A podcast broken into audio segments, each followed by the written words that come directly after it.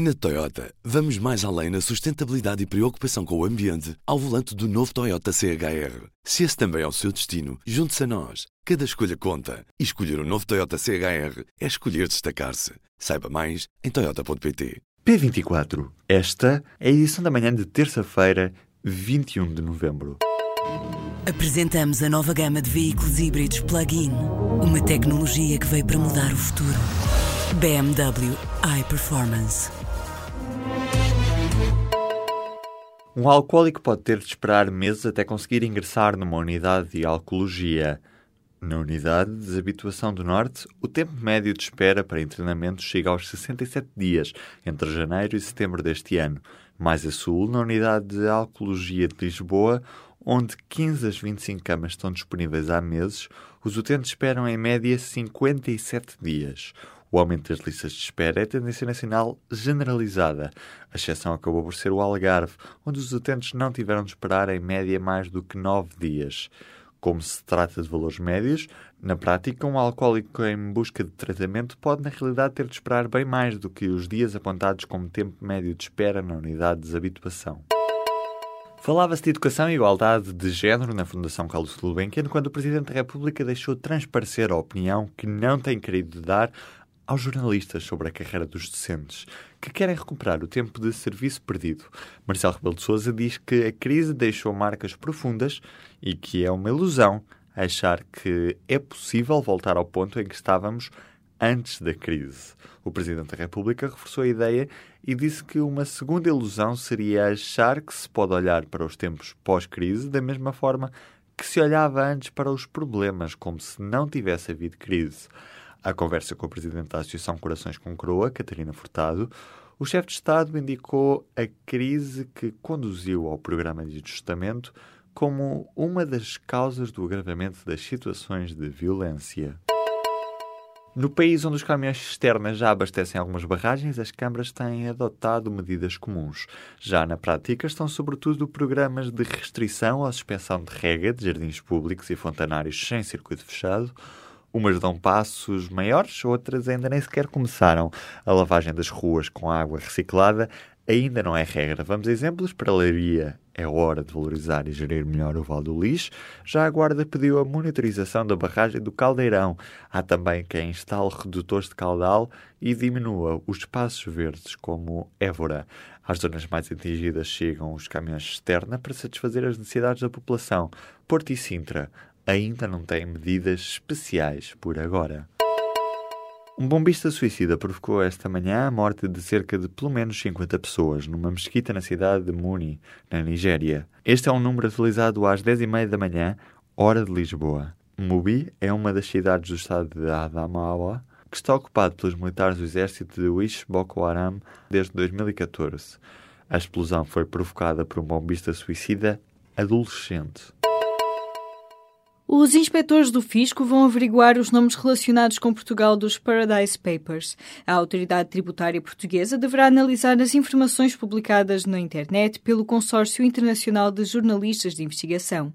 O Fisco vai cruzar os elementos divulgados pelo consórcio com as suas próprias fontes de informação, para os serviços internos verificarem se os indícios de fuga ao fisco e planeamento fiscal agressivo têm fundamento e devem ser investigados. Numa segunda fase, a unidade antifraude tributária tributária poderá determinar que se avancem com pedidos de troca de informação com entidades externas. A estratégia é semelhante à que foi seguida no início de 2016, quando surgiram as revelações dos Panama Papers. Neste processo, a autoridade tributária analisou 165 residentes fiscais no país e instaurou três ações de inspeção.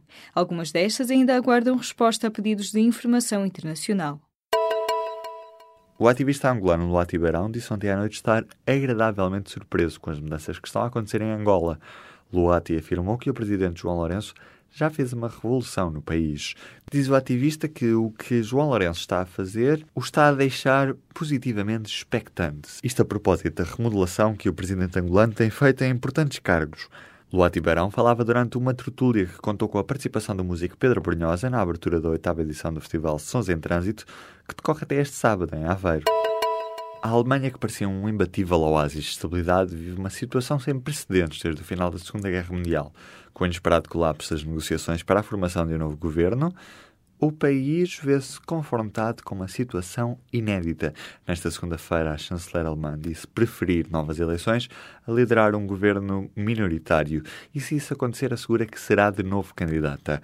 A notícia do falhanço negocial foi vista com apreensão, não só na Alemanha, mas na União Europeia, que há quase dois meses aguarda por fumo branco nas negociações para avançar com as reformas que se acumulam na sua agenda. Nunca desde a fundação da República Federal da Alemanha, em 1949, as negociações para a formação de um governo tinham terminado no fracasso.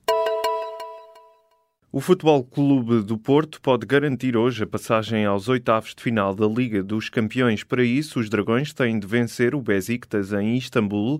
Na antevisão do encontro, o treinador azul e branco deixou elogios ao adversário, para Sérgio Conceição, este é o melhor Besiktas dos últimos anos. Os Dragões somam seis pontos e, em caso de vitória na Turquia, ficam a um ponto do Besiktas, que lidera o Grupo G da Champions. O apito inicial está marcado para as 5 da tarde. A Comissão Nacional de Proteção de Dados fala em riscos inerentes ao aumento de ligações entre várias bases de dados da administração pública, que é proposta pelo Orçamento de Estado para o próximo ano. O aviso repete-se nos últimos anos e continua a ser desrespeitado. A Comissão alerta para a redução cada vez maior da privacidade dos cidadãos. Isto porque há um maior número de funcionários do Estado que, através de qualquer elemento identificativo de um cidadão, podem ter acesso a um leque cada vez maior de informações sobre ele. Com maior interconexão entre serviços, Fica em causa, diz a Comissão, não apenas a privacidade, mas também a liberdade de cada um e a sua identidade, potenciando ainda o risco de tratamento discriminatório. Apesar deste parecer da Comissão de Proteção de Dados, pouco haverá a fazer, uma vez que os partidos já entregaram as propostas de alteração que serão votadas a partir de quarta-feira. Estão conhecidos os vencedores dos prémios Pfizer deste ano uma médica do Centro Hospitalar e Universitário de Coimbra que percebeu que o cérebro passa por um processo de adaptação quando um doente com cataratas é submetido a uma cirurgia e coloca lentes multifocais, uma investigadora do Instituto de Medicina Molecular de Lisboa que demonstrou em ratinhos que uma redução calórica de 30% da dieta abranda a multiplicação de parasitas da malária, tornando a infecção menos agressiva, e um neurocientista da Fundação Champalimau que percebeu que os neurónios que libertam dopamina, que os doentes com Parkinson perdem, são sobretudo necessários para iniciar um movimento. Os prémios Pfizer chegam este ano à edição 61 e receberam um total de 79 candidaturas este ano. São entregues nesta terça-feira e são a mais antiga distinção na investigação biomédica em Portugal. Na Toyota, vamos mais além na sustentabilidade e preocupação com o ambiente ao volante do novo Toyota CHR. Se esse também é o seu destino, junte-se a nós. Cada escolha conta. E escolher o um novo Toyota CHR é escolher destacar-se. Saiba mais em Toyota.pt.